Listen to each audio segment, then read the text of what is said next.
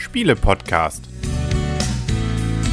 www.spiele-podcast.de Herzlich willkommen zu einer neuen Ausgabe vom Spiele-Podcast. Im Internet zu finden auf spiele-podcast.de und eigentlich könnten wir uns jetzt auch in Kartenspiel-Podcast umbenennen, weil lasst uns raten, was ist es, aber wir halten die Spannung noch hoch, was wir, um was wir sprechen werden. Wir sagen erstmal, wer wir sind. Ich bin der Henry. Ich bin der Christian. Michaela. Und ich bin das Blümchen. Und Hallo. wir sitzen rund um den äh, Spieletisch im schönen, warmen Sommer in Norddeutschland. Das heißt Temperaturen fast 20 Grad Im Regen. im Regen. genau, so mögen wir es hier. Da, mal schauen, wie der Klimawandel sich bei uns noch auswirken wird.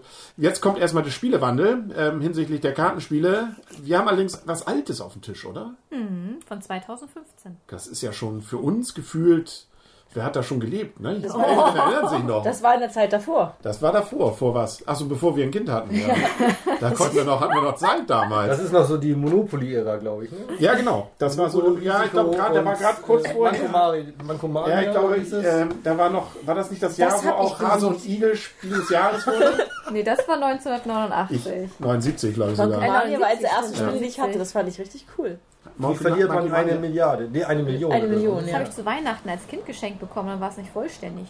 Oh. Da war ich traurig. Echt? Ist das das Spiel, das wir unten im Keller haben? Das noch ist so schön, wo, wo du das so drehen konntest und musstest hoffen, dass du möglichst ähm, nicht gewinnst. Du Ja. musst es verjubeln, das Geld. Genau.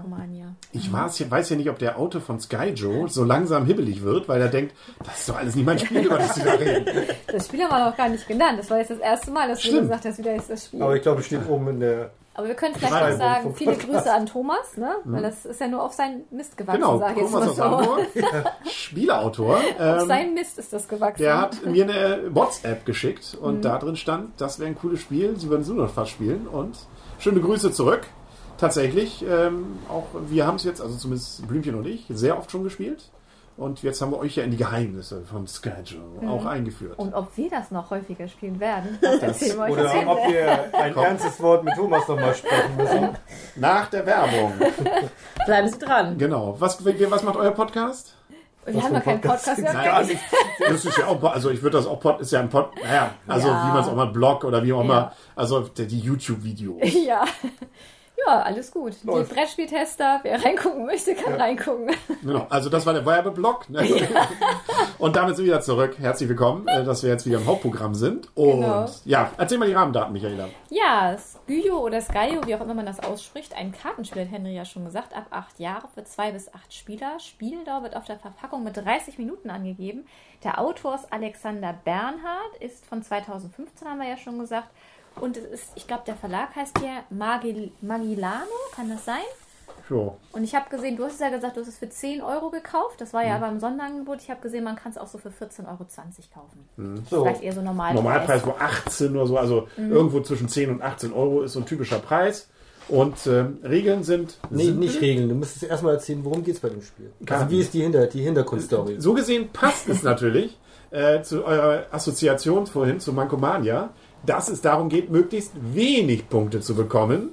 Ähm, also nicht der mit den meisten Punkten gewinnt, sondern der nachher mit den wenigsten. Das Spiel endet, sobald irgendjemand 100 hat, aber der hat definitiv nicht gewonnen. Nein, na, kann auch Konstellationen, wo er auch, wenn alle über 100 kommen, Genau. dann hat der mit dem geringsten über. Ist ja auch egal. Das sind Details, über die wollen wir uns gar nicht unterhalten. Es geht um Karten und die sind simpel gestaltet. Sie sind nämlich einfach nur nummeriert. Von minus 2 bis 12. Äh, Die kleineren Zahlen sind ein bisschen seltener. Die minus 2, die minus 1 und die 0. Aber der Rest ist äh, gleich viel. Okay. Soll ich, soll ich das doch mal sagen? Ich habe Ja. ich, ich habe mir das gemerkt. Es sind 5 minus 2 Karten, ansonsten jeweils von jeder Sorte 10 und von der 0 sind 15. Sehr gut, Christian. Macht Das- insgesamt, 150 Karten. das ist vollkommen richtig. Du hast recht, ich sehe es auch gerade. Deswegen hatte ich immer die Null. Ergibt einen Sinn jetzt. Ja, war nur, ich wollte nur gucken, ob ihr aufpasst. Von diesen Al- 150 Karten, die wir mischen, bekommt jeder dann verdeckt. Das ist so ein bisschen der Clou bei dem ganzen Spiel. Jeder muss zwölf Karten verdeckt vor sich auslegen. Hat so ein bisschen irgendwie Hanabi-Effekt, nur dass der Tisch die Karten nur sehen kann, nicht Und der andere wichtig, Spieler. wichtig in einem Raster von 4x3. Ja. Genau. Also es gibt drei, nee, vier Spalten und dann jeweils drei Karten. Und zwei davon aufdecken. Genau. Zwei darf man am Anfang aufdecken. Bei der ersten Runde geht es darum, dadurch zu bestimmen, wer startet. Nachher startet dann immer der, wer. Und da ist die, können wir gleich drüber reden, die Anleitung so ein bisschen missverständlich. Äh, wer dann eigentlich. Nein. Echt? Ja. Finde ich schon. Aber wir können ja erstmal zum Spielablauf weiterkommen. Also Erzähl mir das. In der Mitte, in der Mitte Karten, wir haben Karten ausliegen. Genau. Eine Karte wird dann offen ausgelegt in der Mitte und der Startspieler kann sich dann entscheiden, ob er sich diese Karte nimmt und gegen eine Karte, die bei ihm schon offen liegt, austauscht. Oder man nimmt eine vom verdeckten Nachziehstapel, schaut die sich an. Dann kann man die natürlich auch bei sich hinlegen, natürlich auch wieder austauschen durch eine offenliegende Karte. Oder man schmeißt die Karte ab, weil es vielleicht eine 12 ist. Dann muss man aber eine andere Karte aufdecken. Und dann gibt es dann Von noch seinem eigenen Deck von seinem eigenen Deck natürlich.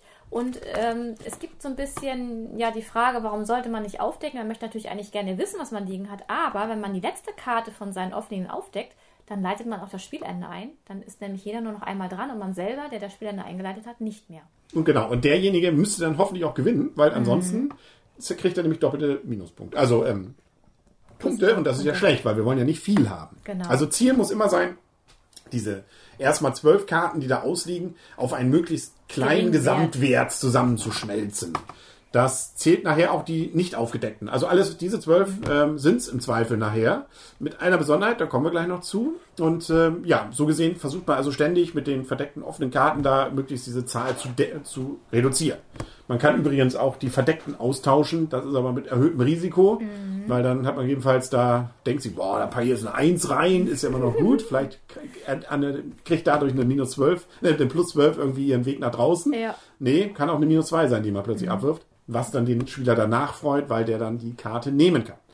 Aber eigentlich der richtige Clou an dem Spiel ist, und da kommt der Pfeffer rein, dass nämlich, wenn man einer Spalte dreimal den gleichen Wert hat, dann kommt dieser Stab dieser Karten, ähm, diese drei Karten weg. Und das ist gut, weil dann hat man ja, wenn es nicht gerade alles drei minus 2 waren, ähm, damit äh, diese auf null runtergebracht. Und äh, deswegen kann es sogar sein, Zwölfer zu sammeln ganz gut, damit man dann eine Zwölfer-Spalte kriegt, ist aber natürlich immer mit Risiko, in der Hoffnung, dass sie irgendwann denn kommt. Wenn nicht, dann hat man natürlich richtig Ärger. Aber deswegen kann es also auch sein, dass man am Ende weniger Karten hat als zwölf. Nichtsdestotrotz, es zählt eben, möglichst wenig dann gehabt zu haben.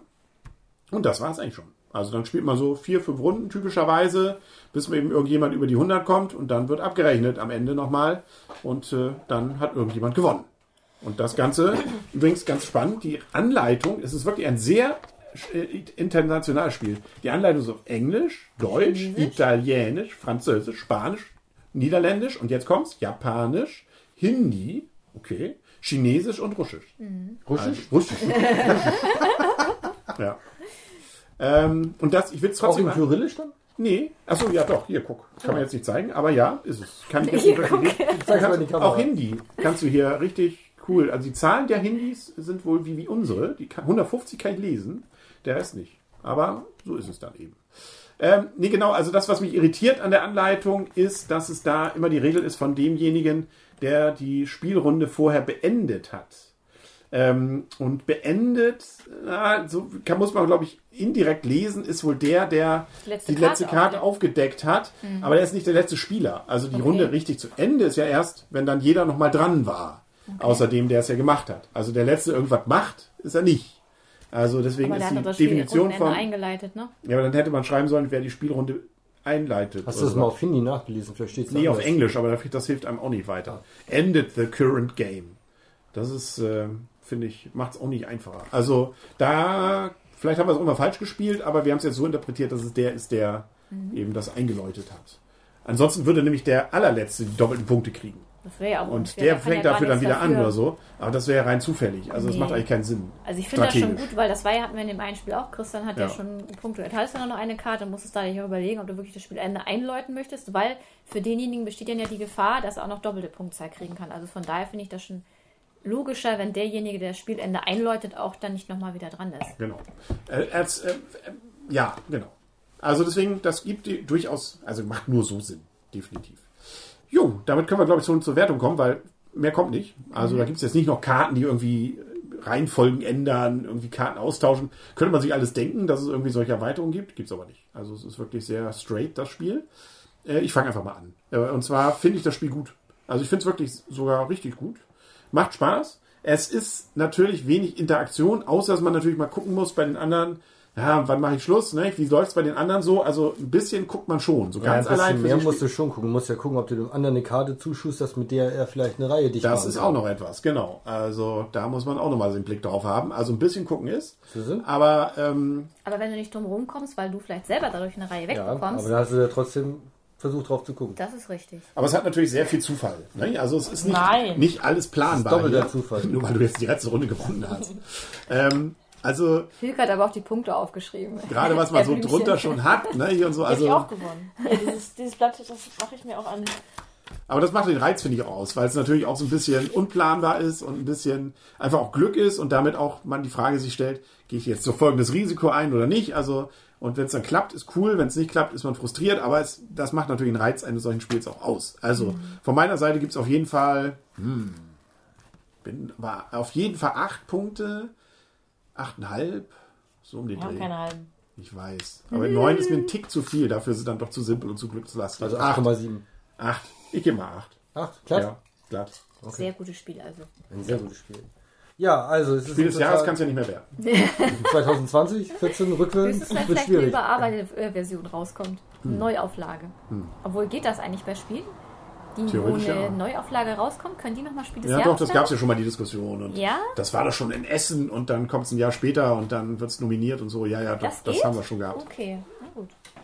Spannend. Gut, ich mache jetzt mal schnell weiter. Ähm, sehr hohe Glückskomponente. Einmal, Ja. was ziehe ich vom verdeckten Nachziehstapel nach und was habe ich an verdeckten Karten in meinem eigenen Deck. Spielt sich nett runter. Strategisch kann man da relativ wenig machen. Man kann ein bisschen zocken und äh, man kann es mal spielen. Von mir sechs Punkte.